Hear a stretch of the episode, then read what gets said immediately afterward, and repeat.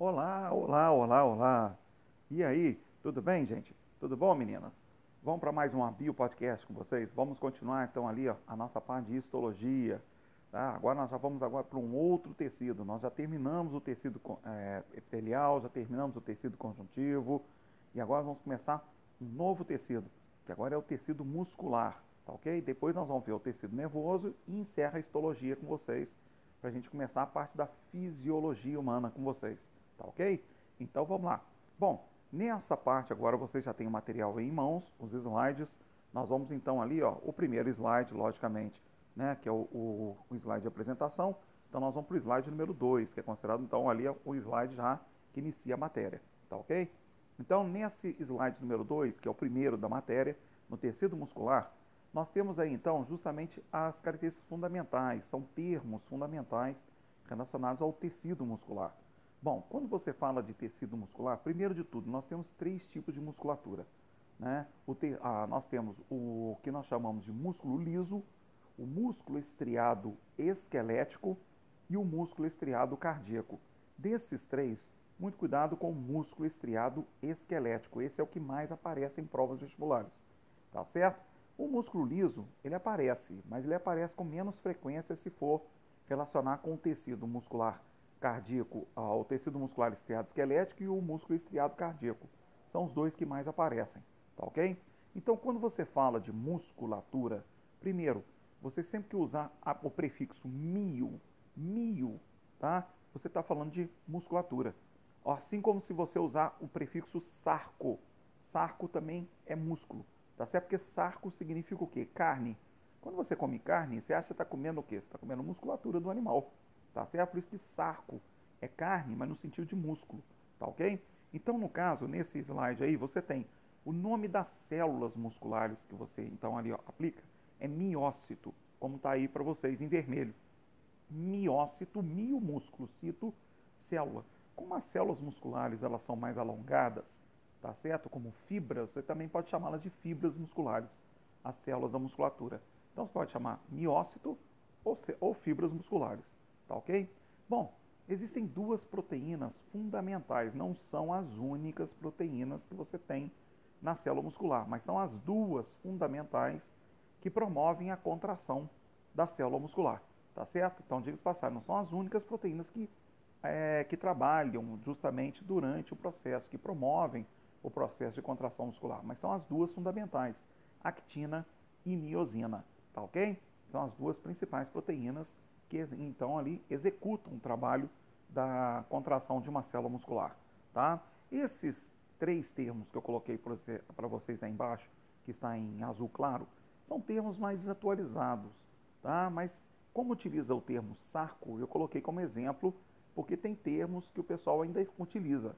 Tá? Um dos termos nós vamos ver mais adiante, que está relacionado com a subunidade de contração muscular, que ainda é muito utilizado esse termo sarco. Tá? Então, quando a gente fala sarcolema, sarcolema é o nome que, é o nome que sempre foi dado à membrana plasmática da célula muscular. Mas por que sarcolema? Que coisa mais diferente. Por que não fala membrana plasmática muscular? É porque o outro nome que você pode atribuir também à membrana plasmática das células, de uma maneira geral, é um nome desatualizado, tá? mas para você ter conhecimento, para você entender da onde surge sarcolema. O outro nome que pode ser dado à membrana plasmática das células é plasmalema. Plasmalema já não é um nome muito utilizado, né? Todo mundo fala só membrana plasmática, tá ok? Mas plasmalema é o nome também, um sinônimo de membrana plasmática. Então, a plasmalema da, da célula muscular é chamada de sarcolema, porque sarco é músculo, tá ok? Sarcoplasma é o nome do citoplasma da célula muscular. Retículo sarcoplasmático Chuta, adivinha? É o nome do retículo endoplasmático da célula muscular. Tá ok? Mas são termos que hoje em dia o pessoal não utiliza muito. Tá? Mas caso apareça para vocês, saibam, se aparecer o termo sarco, você está fazendo uma questão sobre musculatura. Assim como se aparecer o termo mio, mio está falando de musculatura na questão. Tá ok? Então tá lá. Então, como eu falei com vocês que existem três tipos de musculatura, a musculatura lisa, a musculatura estriada e esquelética e a musculatura cardíaca, vamos começar então com a musculatura lisa. Tá? Vamos para o slide de número 3. Tá? Bom, No caso, então, de um, do músculo liso, tá? quais seriam as características fundamentais? Você pode ver aí, ó, nessa ilustração ao lado, que está aí dentro de uma circunferência, como uma visão dentro de um microscópio. Né? As células musculares lisas, elas recebem assim esse nome porque elas não têm estrias transversais. Tá? São vários risquinhos transversais que você vê enfileirados, um do lado do outro, ali ó, ao longo da célula muscular. Não tem isso. Não tem essas estrias transversais. Tá? Porque o que seriam essas estrias transversais? É o que você encontra no tecido muscular estriado esquelético e estriado cardíaco. Essas estriações transversais são sobreposições de pequenos filamentos de miosina. Vocês viram no slide anterior que as duas proteínas fundamentais é actina e miosina. Então, quando pequenos filamentos de miosina ficam sobrepostos um sobre o outro, vai formando fileiras tá, desses filamentos, tá certo? E vai formando aqueles risquinhos transversais, como se a célula fosse igual a uma zebra, cheia de risquinhos transversais, entendeu? São esses filamentos de miosina um sobre o outro. Isso você não vê esse tipo de organização da miosina, por exemplo, nas células lisas da musculatura, tá? Então por isso você fala que é uma musculatura lisa, porque não tem estriação transversal. Porém também você vai encontrar aí, ó, que são células uninucleadas, tá certo? Células uninucleadas a, é a característica básica também de musculatura lisa. Não tem mais de um núcleo, é apenas um único núcleo que você encontra justamente nesse tipo de musculatura, as células tá, da musculatura lisa. Além de, tá, de tudo também, são células fusiformes. O que, que é isso? Célula fusiforme. São células assim, quando elas são mais alongadas e são mais afina, afiladas assim, na, na extremidade. Olha aí como está aí, por exemplo, vocês estão vendo nessa gravura. São células mais alongadas e elas são afiladas, então ali ó, vão afinando as extremidades. Isso é uma estrutura fusiforme, que a gente diz, tá ok? É o formato das células musculares lisas, tá? E no caso aí também, a característica principal de uma musculatura é classificar o tipo de contração, tá certo? Para esses três tipos de musculatura. No caso da musculatura lisa, a contração você não controla, você não comanda. Então você não executa a contração na hora que você quiser. Então, na hora que você quiser, você para a contração. Não, você não comanda. Então você diz que a contração da musculatura lisa ela é involuntária. Você não comanda a contração dela. Tá ok? Então, se ela é involuntária, você não comanda, então você não consegue acelerar, intensificar essa contração na hora que você quiser. Então você diz que além dela ser involuntária, ela é também uma contração lenta, porque você não consegue acelerar, intensificar na hora que você quiser. Então ela é lenta. Bom, aí vem o raciocínio lógico. Se ela é uma contração mais lenta, ela não gasta muita energia, concorda? Se ela não gasta muita energia, e aí vem a característica que muita gente se esquece. Para que tanta mitocôndria? Não precisa de tanta mitocôndria no interior das células desse tipo de musculatura que gasta pouca energia. Então, porque vocês se lembram que a mitocôndria é o organelo que produz energia para nossas células através do processo de respiração celular. Mas se essas células não gastam muita energia porque elas executam uma contração involuntária e lenta, não há necessidade de tanta mitocôndria. Concorda? E também não vai haver tanta necessidade de uma reserva energética, sendo que a demanda energética, o gasto, o consumo de energia é baixo. Então não precisa de tanto glicogênio, porque o glicogênio é aquele polissacarídeo que é armazenado tanto no fígado quanto na musculatura. Está certo? Que é uma reserva energética. Então, se, a, se o gasto de energia nessa musculatura é baixo, não precisa de tanto glicogênio, que é uma reserva energética. Então, a musculatura lisa apresenta células que são pobres em mitocôndria e pobres em glicogênio, porque o consumo de energia é baixo por ser uma contração involuntária e lenta. Tá ok? Bom, onde você tiver então uma musculatura que você não comanda, que você não controla, tá? É uma musculatura lisa. Opa, calma lá. Tem uma exceção, o coração, tá? A musculatura cardíaca ela também tem contração involuntária, mas não é uma, não é, é uma musculatura lisa, é uma musculatura estriada. Tanto é que a gente fala, é o músculo, tecido muscular estriado cardíaco, tá certo? Ou musculatura estriada cardíaca. Não é uma musculatura lisa. Já na musculatura cardíaca, você já vai encontrar as estriações transversais, que são sobreposições de miosina. Tá certo? Na musculatura cardíaca tem essa estriação. Na musculatura lisa não tem, mas é tudo, essas duas é, formas de musculatura têm contração involuntária. Tá ok? Então tá lá. Então, no caso, você encontra, então, por exemplo, musculatura lisa, você encontra, por exemplo, ao longo do seu tubo digestório. Tanto é que o seu, ah, o seu sistema digestório tem contrações involuntárias, que é o que a gente chama de peristaltismo. Por exemplo, o seu esôfago, quando você engole o alimento que foi parcialmente digerido na sua boca, o alimento tem que ser encaminhado através do esôfago até o seu estômago. Para isso, o esôfago começa a ter contrações involuntárias quando você engole o alimento. Então, vai chegar até o estômago. Essas contrações involuntárias da musculatura lisa do seu tubo digestório é o peristaltismo, ou movimentos peristálticos. Tá ok? Você tem isso no intestino, por exemplo, também, a motilidade da, da musculatura lisa do seu intestino. É um peristaltismo intestinal também, tá certo? Mas é muito comum a gente citar o peristaltismo no esôfago, por exemplo. Aí fica parecendo que é só o esôfago que tem. Claro que não, tá? Então você tem é, musculatura lisa ao longo do seu sistema digestório, do seu tubo digestório. Você encontra, por exemplo, também na vesícula biliar, que é uma pequena bolsa coligada ao seu fígado, onde a bile, que é uma secreção produzida pelo fígado, ela vai ser armazenada nessa bolsa que é a vesícula biliar. Toda vez que você ingere gordura, a bile, ela não digere gordura, porque a bile ela não tem enzimas. Mas a bile, ela vai ser lançada da vesícula biliar que vai se contrair Aí a bile chega através de um canal da vesícula biliar até o seu intestino para emulsificar a gordura. O que é emulsificar a gordura? Não é digerir a gordura. É separar a gordura que você ingeriu na alimentação, é separá-la em pequenas gotículas para facilitar aí sim a digestão da gordura. Tá certo? Então, no caso, a bile não vai digerir a gordura, só vai emulsificar a gordura separá-la em pequenas gotículas para facilitar a digestão dela no seu intestino. Então a bile, para ela ser ali, expulsa pela vesícula biliar, a vesícula biliar tem que se contrair. Essa contração você não controla, você não comanda. Então, é uma contração involuntária, que a vesícula biliar se contrai toda vez que tem gordura no seu intestino que você ingeriu. Então, a vesícula biliar se contrai para expulsar a bile, que através de um canal chega até o intestino delgado para ela cumprir o papel dela, emulsificar a gordura. Você não controla essa contração da vesícula biliar, tá ok? É uma contração involuntária, é uma musculatura lisa. O músculo que ali, ó, que levanta os seus pelinhos, por exemplo, quando você está arrepiada, por exemplo, então ali, ó, você não controla.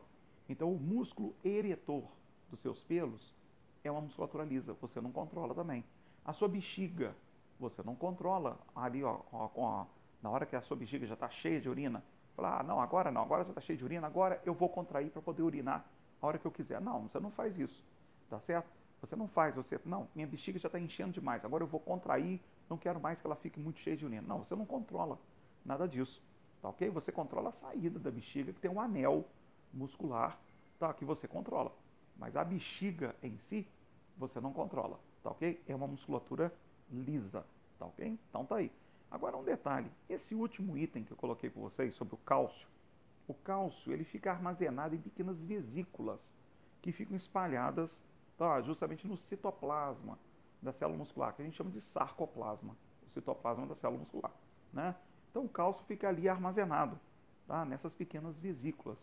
Olha, esse é um item que eu não levo muito, acho muito forte para cair em prova não, mas em todo caso, guarde para você fazer uma comparação, que aí sim eu vou precisar que é o próximo músculo que nós vamos entrar agora, que é justamente a musculatura estriada, tá ok? Ali realmente eu vou contar mais com a, a ação do cálcio, tá? Que eu vou ter que então que vocês guardem para vocês entenderem a contração muscular, tá ok?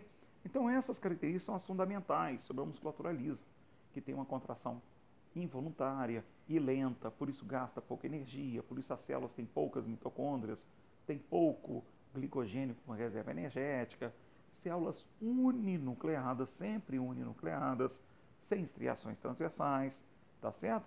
Então, onde tiver a musculatura lisa, é a musculatura de contração involuntária, com exceção do coração, que a musculatura também tem contração involuntária, mas é estriada. Então, é um outro tipo de musculatura, tá ok? Então, nós chegamos aí ó, no slide de número 4, que é justamente a musculatura estriada tá, esquelética, tá certo?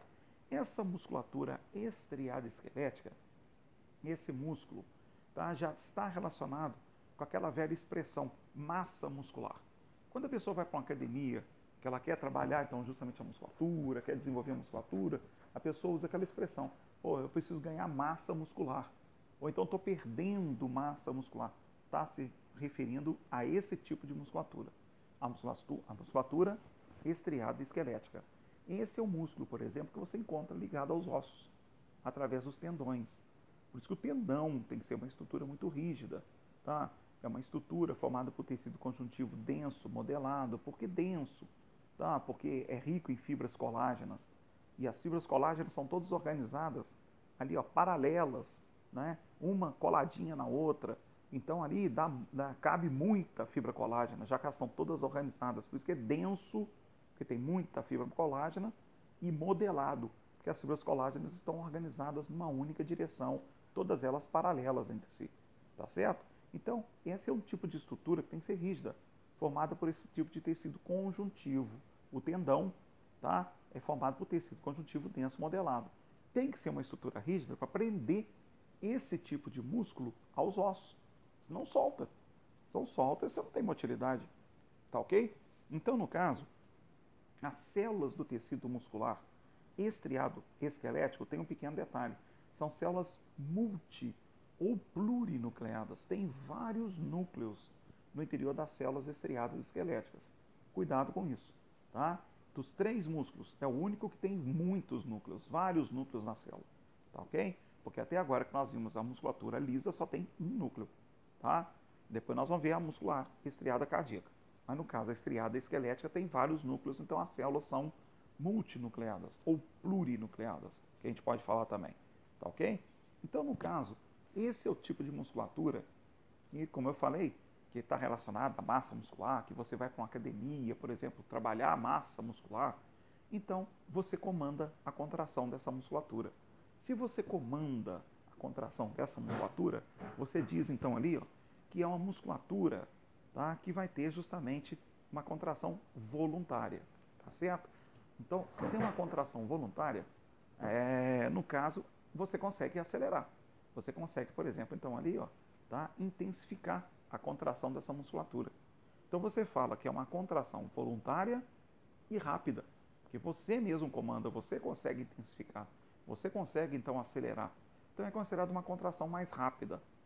Se é uma contração mais rápida, tá na cara, gasta mais energia, tá ok? Ao contrário da musculatura lisa, que é uma contração involuntária e lisa que gasta pouca energia. Aqui não.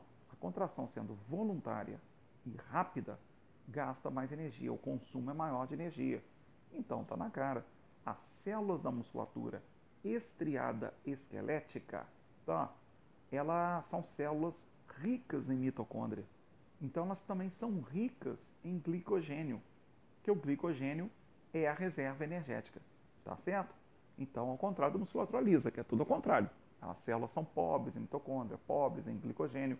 Aqui, já que a contração é rápida, é voluntária, gasta mais energia, células ricas em mitocôndrias e ricas em glicogênio, tá ok? Então, um detalhe, o cálcio Tá? Agora, ele fica armazenado no retículo endoplasmático da célula muscular, que a gente fala retículo sarcoplasmático. Né? Ali que fica o cálcio. E o cálcio é o íon, que é importantíssimo, justamente fundamental para ocorrer a contração muscular. Tá ok? Porque como é que acontece a contração muscular? Os filamentos da proteína miosina vão se ligar aos filamentos da proteína actina. Quando os filamentos de miosina se ligam a filamentos de proteína actina, esses filamentos de miosina puxam os filamentos de actina para o centro da célula muscular. Vão repuxando esses filamentos que percorrem toda a célula muscular, os filamentos de actina. Tá? São filamentos mais alongados que você vai ter dentro da célula muscular que percorre toda a extensão da célula muscular. São vários filamentos, um em cima do outro, assim, vários filamentos.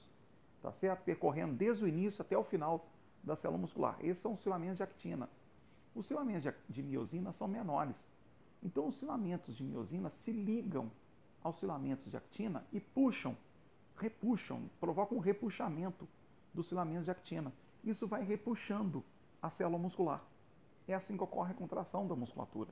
Agora, adivinha quem promove essa ligação dos filamentos de miosina aos filamentos de actina para puxar os filamentos de actina para o centro da célula muscular e ter a contração muscular?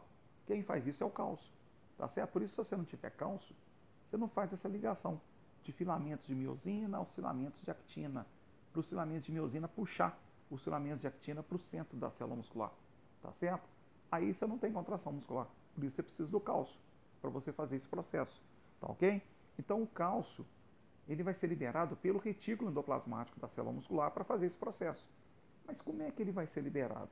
Como que o retículo endoplasmático libera o cálcio para executar essa ligação dos filamentos de miosina aos filamentos de actina?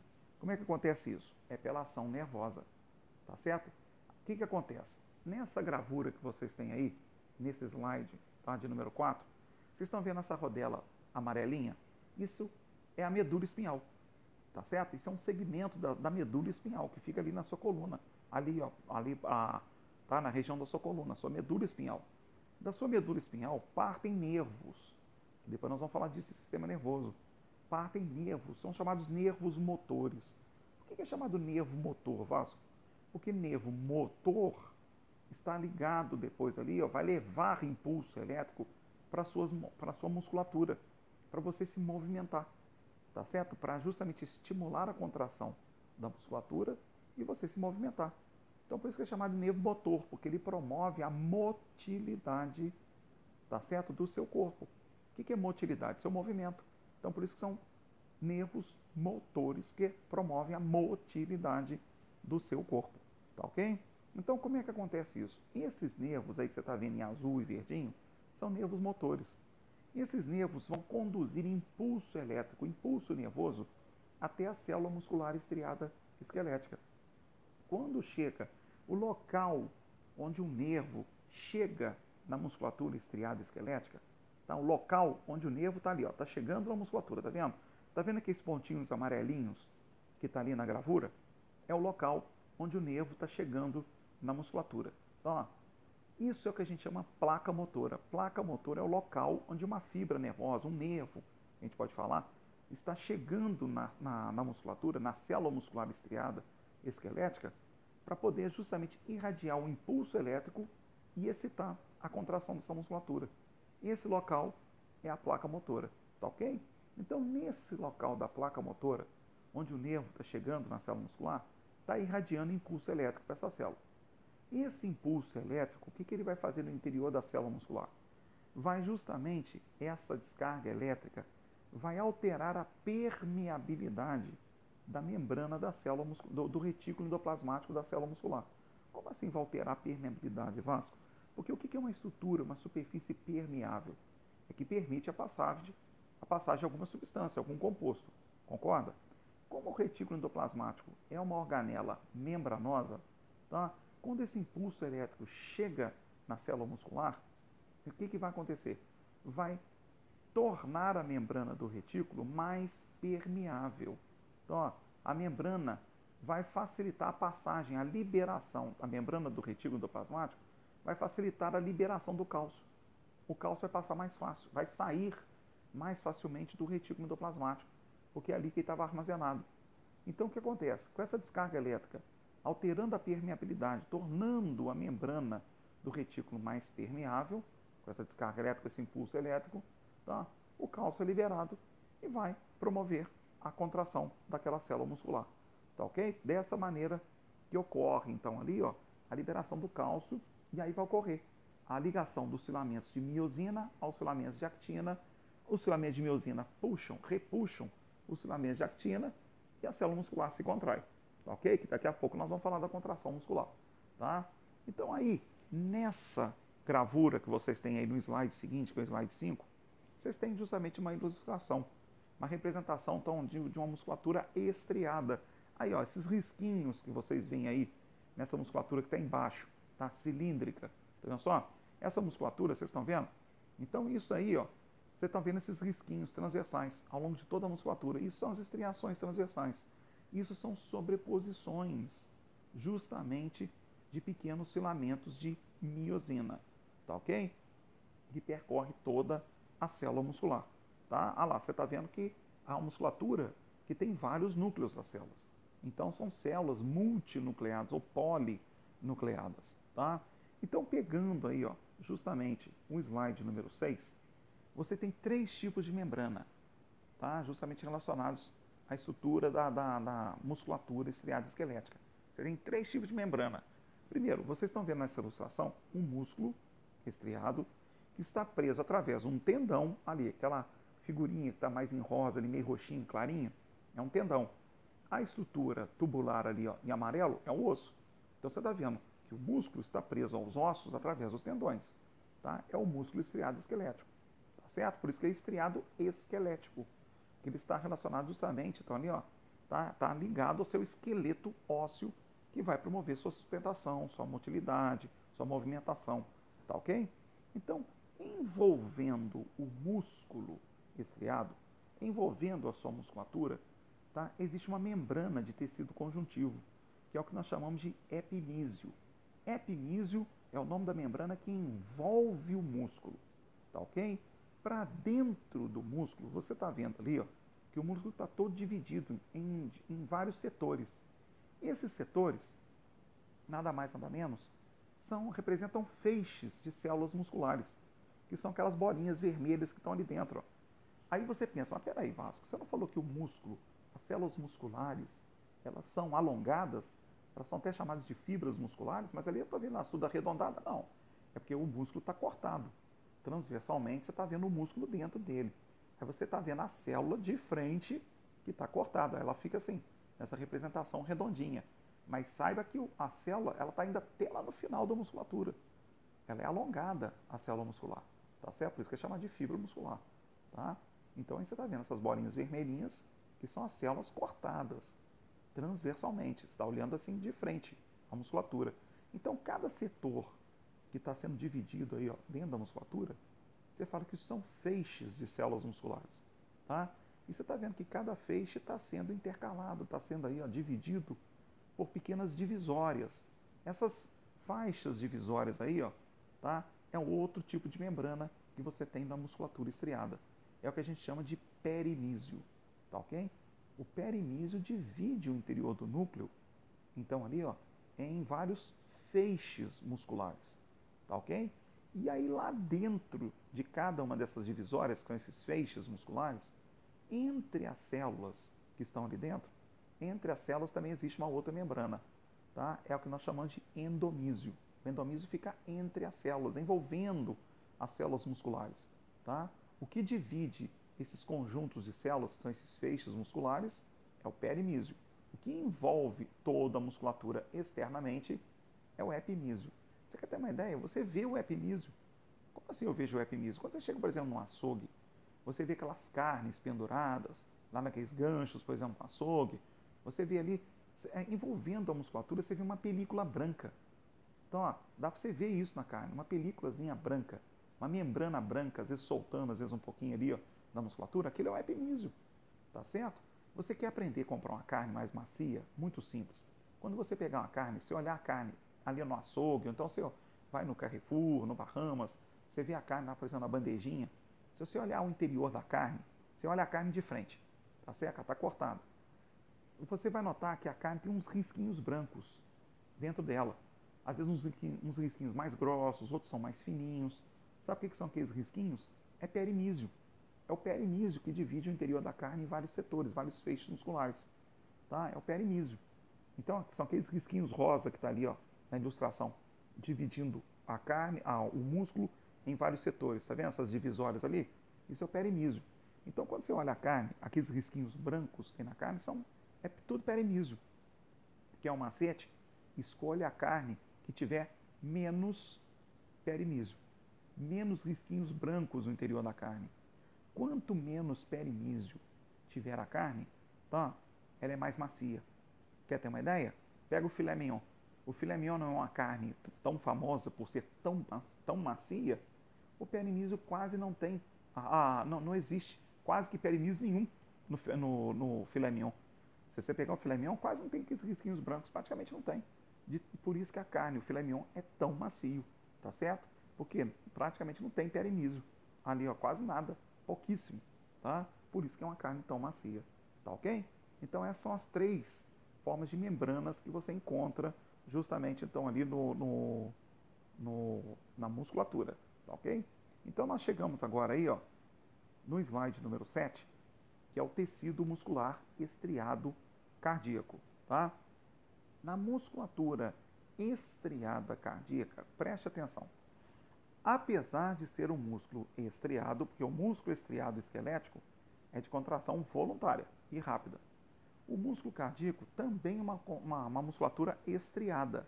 Então, ó, você está vendo aí embaixo aí, ó, olha aí o aspecto da musculatura estriada cardíaca. Tudo esses, essas, é, é essa parte todinha, esses, esses filamentos, todos que estão constituindo a musculatura, isso tudo é célula.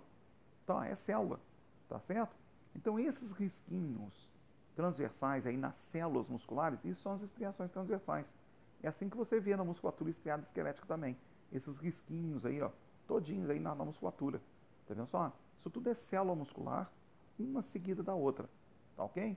Então, no caso, tudo com estriação transversal, que são as sobreposições de pequenos filamentos de miosina. Tá ok? Então, apesar de ser uma célula tá, é, estriada, ela tem contração involuntária, como eu já tinha dito para vocês, igual a musculatura lisa. É de contração involuntária e rítmica. Rítmica, por quê? Tá? A contração cardíaca ela tem um ritmo, é o famoso tum-tum. Seu coração é o batimento cardíaco. Tá? Então você fala que é uma contração involuntária e ao mesmo tempo ela é rítmica. Tá certo? Você não comanda, você não controla. Tá?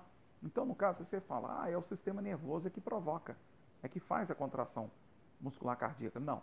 O seu sistema nervoso ele só regula a frequência do batimento cardíaco. Tá? O sistema nervoso não provoca, não faz a contração cardíaca. Tá? Isso eu já vou explicar o porquê. Então, o sistema nervoso ele apenas regula o batimento cardíaco, a frequência do batimento cardíaco. Tá ok? Então, é um tipo de contração involuntária, rítmica. As células musculares apresentam, então ali, ó, um ou dois núcleos.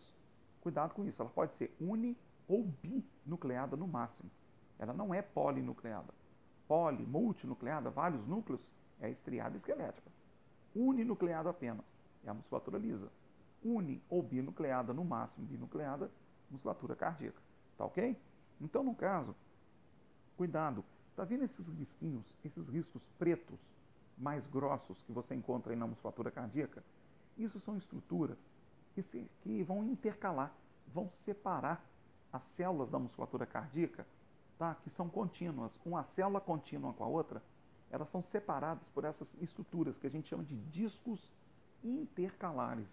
Tá certo? Muito cuidado com isso. Então, se vier uma gravura de uma musculatura toda riscadinha, você sabe que é uma musculatura estriada. Aparecer uns riscos mais, mais grossos, isso é disco intercalar.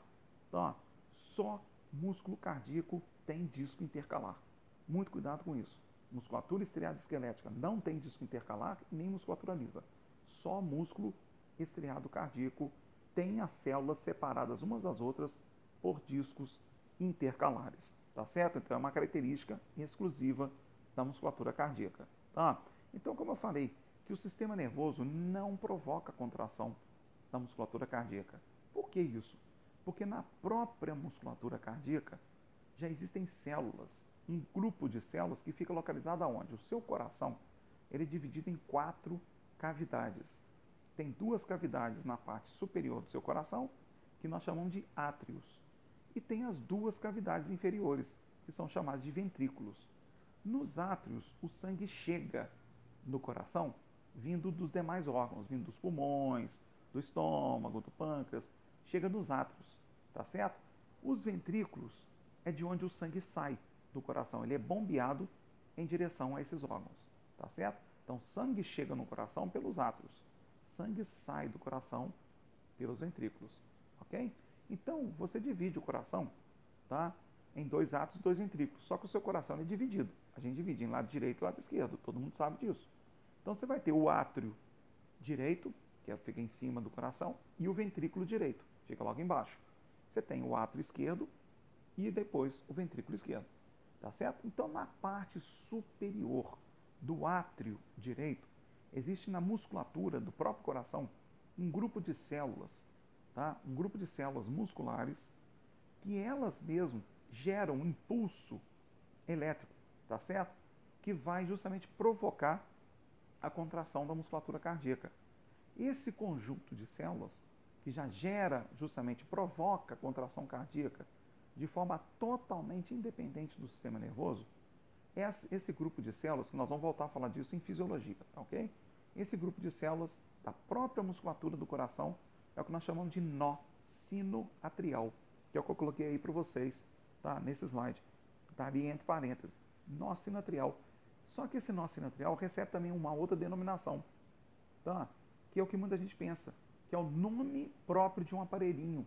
Quando essas células falham, se elas não estão conseguindo gerar impulso elétrico justamente para promover a contração cardíaca, independente do sistema nervoso, quando elas começam a falhar, é a insuficiência cardíaca da pessoa. Aí a pessoa tem que colocar, às vezes, um aparelhinho, que é o famoso o quê? Marca-passo. A pessoa pensa que o nome marca-passo é o nome do aparelho. Não. É o nome desse grupo de células. Esse grupo de células da própria musculatura cardíaca, que nós chamamos de nó sinoatrial, é também chamado de marca-passo. Tá certo? Por isso o nome do aparelhinho. Porque o marca-passo que a pessoa coloca é um marca-passo artificial. Sendo que todos nós temos um marca-passo natural, que é o nó sinoatrial. Tá ok? Que também é chamado de nó sinusal. Também pode ser chamado. Tá? Isso é que gera realmente a contração cardíaca, de forma independente do sistema nervoso. Por isso, quando você vê, às vezes, um filme, se você vê um filme de terror, seja lá o que for, o cara vai lá, mete a mão no peito de uma pessoa e arranca o coração da pessoa. Aí você vê o cara ali com, aquela, com o coração na palma da mão dele e o coração está batendo ainda na palma da mão dele, que ele arrancou da pessoa. Sim, é verdade. Ali não é, não é, não é bobagem de filme, não. Porque aqui dali está demonstrando que o coração tem um batimento próprio, vamos dizer assim. Entendeu? Independente do sistema nervoso. Está longe ali do corpo, do corpo da pessoa. Né? E o coração mesmo assim está batendo na palma da mão do indivíduo? Sim. É o coração, a própria musculatura com o nó sinatrial está gerando a própria contração cardíaca. Tá ok? Da própria musculatura. Por isso que você fala que a contração cardíaca, cuidado com essa expressão, com esse termo, ela é de origem mio, mio de músculo, M de Maria e O, né? Mio. Miogênica. A contração cardíaca ela é miogênica. O que, que é isso? Mio músculo, gênica vem de gênesis, gênese é origem. Então a origem da contração da musculatura cardíaca é da própria musculatura mesmo da própria musculatura do coração por causa do nó sinatrial. Tá ok? Prontinho. Então daí, ó, nós chegamos justamente nessa parte da contração muscular. Tá? Na contração muscular, que está aí no slide de número 8, tá? vocês têm essa estrutura. Essa estrutura que vocês estão vendo aí, ó, cheia de filamentos, isso é o que nós chamamos de sarcômero, ou que hoje em dia a gente chama mais miômero miômero, por causa de mio, músculo, né? Sarco, músculo também, tá? Mas hoje em dia ainda é muito utilizado o termo sarcômero, tá? Mas também, hoje em dia, fala mais miômero, tá? Vocês estão vendo isso aí? Essa é a subunidade que promove a contração de uma célula muscular. Você tem vários sarcômeros, por exemplo, na célula muscular estriada, você tem vários sarcômeros, um seguido do outro, ao longo de toda a célula muscular. Você tem um sarcômero, aí logo em seguida outro sarcômero, outro sarcômero, outro sarcômero, outro sarcômero, um coladinho no outro. O que vai intercalar, o que vai separar um sarcômero do outro, são essas faixas que vocês estão vendo aí, ó, que está em, é, mais escura, tá vendo só? Na lateral de, do, do sarcômero, nas laterais. Então ali, ó, isso é o que a gente chama de linha Z. Tá? Essas linhas Z é o que intercalam os sarcômeros dentro da célula muscular. Tá certo? Vocês estão vendo que estão inseridos ali, ó, nas linhas E, esses filamentos em azul. Esses filamentos em azul, então aí, ó, está até escrito aí, colocado na legendinha aí embaixo do sarcômero. A linha azul são filamentos da proteína actina. Então, ó, no meio do sarcômero é que você vai encontrar a sobreposição desses filamentos em vermelho. O que, que são esses filamentos em vermelho? Os filamentos de miosina. Tá vendo só? Isso que é a sobreposição dos filamentos de miosina que eu falei com vocês. Essas sobreposições de filamentos de miosina é que são as estriações transversais. Aqueles risquinhos transversais que você tem ao longo da musculatura estriada. Tá certo? São essas sobreposições aí, ó, que fica no meio tá? dos filamentos de miosina. Então, entre os filamentos de miosina, você tem então ali ó, os filamentos de actina, que estão inseridos nas linhas E. Tá ok? Então, o que, que vai acontecer? Você está vendo esses fiapinhos aí, essas ramificações que estão partindo dos filamentos de miosina? Tá vendo esses fiozinhos aí, ó, bem pequenininho, partindo dos filamentos de miosina? Isso é que a gente chama de pontes transversais de miosina. Então, ó, essas pontes transversais de miosina é que sob a ação, então justamente, então ou na presença, melhor dizendo, de íons cálcio, tá? Esses filamentozinhos aí, ó, tá? Essas pontes transversais se ligam aos filamentos de actina. Esses fiapinhos aí bem pequenininhos que estão partindo da miosina, né? Isso aí se liga, essas pontes transversais se ligam aos filamentos de actina através de íons cálcio. Ah lá. Aí quando se liga no filamento de actina, o que, que vão fazer essas pontes transversais? Vão repuxar os filamentos de actina para o centro do sarcômero. É a gravura de baixo aí, ó. Olha lá. Você está vendo que na gravura de cima os filamentos de actina estão afastados. Aí as pontes transversais, ó, a, tendo o íon cálcio, né? O íon cálcio promove a ligação dessas pontes transversais de miosina aos filamentos de actina. E aí essas pontes transversais puxam os filamentos de actina para o centro do sarcômero. Então, você imagina, isso tudo acontecendo em cada sarcômero, os filamentos de actina sendo repuxados por meio de cada sarcômero, pronto, o que, que acontece? O sarcômero se contrai. Todos os sarcômeros se contraindo, pronto, a célula muscular se contraiu.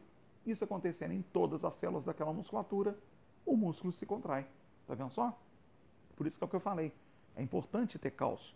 Tá? É importante ter cálcio justamente para promover essa ligação dessas pontes transversais de miosina ao filamento de actina.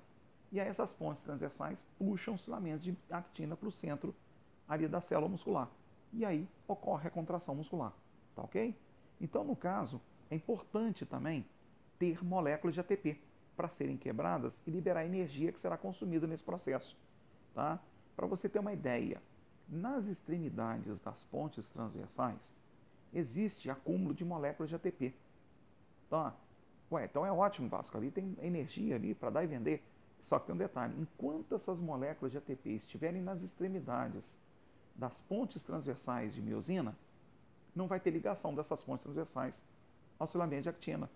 Tá? Porque essas moléculas de ATP, então ali ó, estão impedindo a ligação dos, das pontes transversais aos filamentos de actina, mesmo tendo cálcio.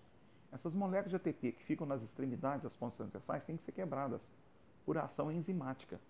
Quando ocorre a quebra dessas moléculas de ATP que ficam nas extremidades das pontes transversais, pronto, essas moléculas de ATP sendo quebradas liberam as extremidades das pontes transversais. Aí, sobre, na presença de íons cálcio, essas pontes transversais se ligam ao filamento de actina. Aí vai ter contração muscular. Então, primeiro de tudo, tem que quebrar. Tem que quebrar essas, essas moléculas de ATP que ficam nas extremidades das pontes transversais. Tá certo? Aí as pontes transversais se ligam ao filamento de actina, ocorre contração. Tá ok? Para poder soltar as pontes transversais, tem que ter uma nova produção de moléculas de ATP que fiquem ali, ó, nas extremidades das pontes transversais. Porque aí, justamente, vai bloquear as pontes transversais de novo e elas se soltam da, da, do filamento de actina. Aí o músculo relaxa. Aí, para ter de novo contração, tem que quebrar de novo essas ligações, essas moléculas de ATP, liberou as extremidades das pontes transversais, se liga às fibras de actina, pronto, vai ter contração. Vai distender a musculatura, tem que, ali tem que produzir mais moléculas de ATP para justamente bloquear as extremidades das pontes transversais e essas pontes se soltarem do filamento de actina e relaxa a musculatura. Beleza? E quando a pessoa morre, ela fica toda dura, que é o que a gente chama de rigor mortis. O que é o rigor mortis? É muito simples. Que quando a pessoa morre, se ela morre com uma contração muscular executada, tá? por exemplo, o, o braço fica ali contraído, aí fica tão duro que ali fica até difícil de você ali, ó, tá? tirar o braço daquela posição, colocar o braço reto no cadáver, por exemplo. Por que, que fica tão duro? Porque a pessoa, quando morre, se ela morreu com a contração muscular executada, como é que ela vai produzir ATP? Morto não produz ATP, tá certo? Para se localizar nas pontes transversais e soltar as pontes transversais. Tá? não tem mais como produzir ATP. Por isso que a pessoa morre com a contração muscular executada e não vai mais relaxar a musculatura, porque não vai ter mais produção de ATP para bloquear a extremidade das pontes transversais e soltar essas pontes transversais e relaxar a musculatura, soltar as pontes transversais do filamento de actina, né? E relaxar a musculatura. Não vai ter mais como. Ou a pessoa morta não produz mais ATP. Isso aqui provoca o rigor mortis, que a gente fala. Tá ok? Então, por isso, então aí, ó, no slide agora, no slide número 9, nós temos as condições. Então, ó, as condições justamente para que ocorra uma contração muscular. Para que ocorra a contração muscular, então, logicamente, tem que ter íons cálcio e tem que ter ATP. Concorda? Mas ATP que seja quebrado por ação enzimática para liberar as pontes transversais, para fornecer energia que vai ser consumida na contração. Então, baseando-se na, na presença de moléculas de ATP, então, ó, um músculo que seja bem abastecido, ou seja, seja suprido de ATP, é logicamente que ele vai ter energia suficiente para se contrair. Então, vai ter contração da musculatura, se tiver bastante ATP na musculatura. Se o músculo estiver bem abastecido, estiver suprido de ATP. Agora, se o músculo não estiver suprido de ATP, é lógico, não vai ter contração, vai faltar energia. Porém, tem uma válvula de escape nesse processo. Como assim? O músculo pode não estar suprido suficiente ali, ó, com molécula de ATP, mas se ele estiver suprido tá, de um composto chamado fosfocreatina e também se tiver bastante ADP, que é adenosina difosfato, vai ter contração muscular do mesmo jeito. Por quê? Fosfocreatina é um composto que é como se fosse um reservatório de, de, de fosfato. Por isso, fosfocreatina. Quando está com baixa quantidade de ATP para promover a contração da, da célula muscular, existe uma enzima, que é a que você vê aí embaixo nesse slide aí, ó. A enzima chamada CPK, que está ali em vermelhinho, lá embaixo. Tá vendo? A CPK, que é a chamada é, creatinofosfoquinase, essa enzima, quando está com baixa quantidade de ATP para promover a contração muscular, a CPK vai lá e promove a quebra do composto fosfocreatina. Porque aí, quebrando a fosfocreatina, libera fosfato. Aí o fosfato liberado vai ser adicionado ao ADP. E pronto, ADP, que é adenosina difosfato, recebendo mais um fosfato, vai virar o quê? ATP, adenosina trifosfato. Pronto, já vai ter energia suficiente para a musculatura se contrair. Tá ok? Então, essa é a função da CPK. Mas só vai ter sentido a CPK atuar para quebrar a fosfocreatina se tiver ADP para receber o fosfato que vai ser liberado da quebra do, da fosfocreatina, concorda? Tem que ter ADP. Por isso que o músculo, se ele for suprido somente de fosfocreatina, por exemplo, não tem sentido quebrar a fosfocreatina. Tem que ter ADP também para poder receber o fosfato e formar ATP. Tá ok? Então, só com fosfocreatina não tem contração. Tá certo? Assim, então, se tiver ATP, o músculo está bem abastecido com ATP, tem contração. Mas se eu não tiver ATP, eu utilizo a fosfocreatina. Mas tem que ter ADP para receber o fosfato que vai ser liberado da quebra da fosfocreatina. Aí vai ter sentido atuar a enzima CPK. Tá ok? Então, olha só. Essas são condições para que ocorra a contração muscular. Então, existem, então ali, ó, justamente agora, no slide número 10, você vai tomar muito cuidado com esse slide. Isso já caiu em algumas provas vestibulares. No Enem mesmo, por exemplo, nesses últimos Enem, não perguntaram nada disso aí. Isso é coisa ali fundamental em termos de tecido muscular, tá ok? Existem dois tipos de fibras musculares. As chamadas fibras vermelhas, tá certo? Ou também chamado tipo 1, e as fibras brancas ou claras, tipo 2. As fibras vermelhas são assim chamadas por quê?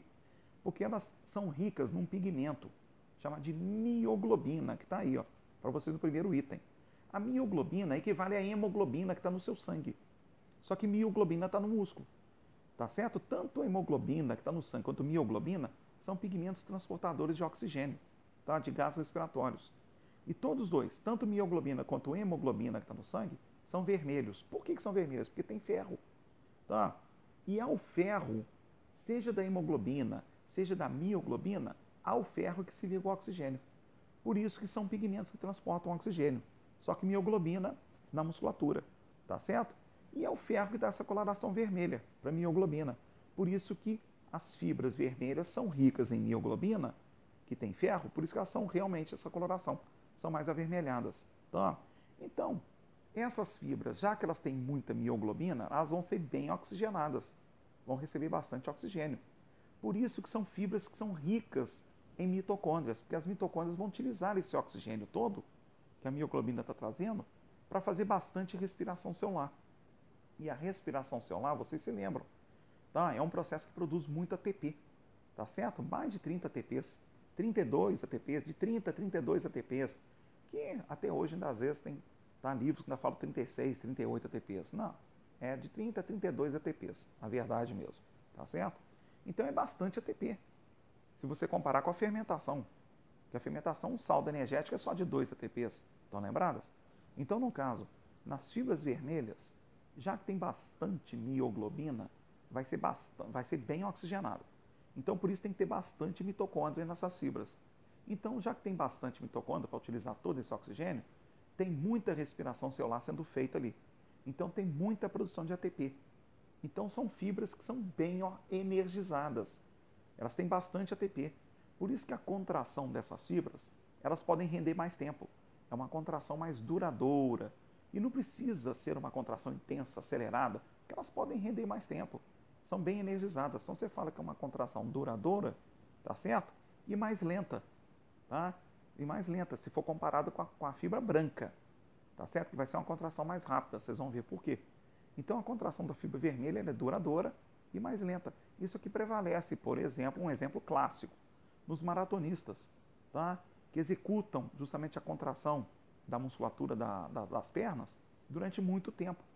Para isso, aquela musculatura das pernas tem que ser bem energizada, então elas fazem bastante respiração celular, produz bastante ATP.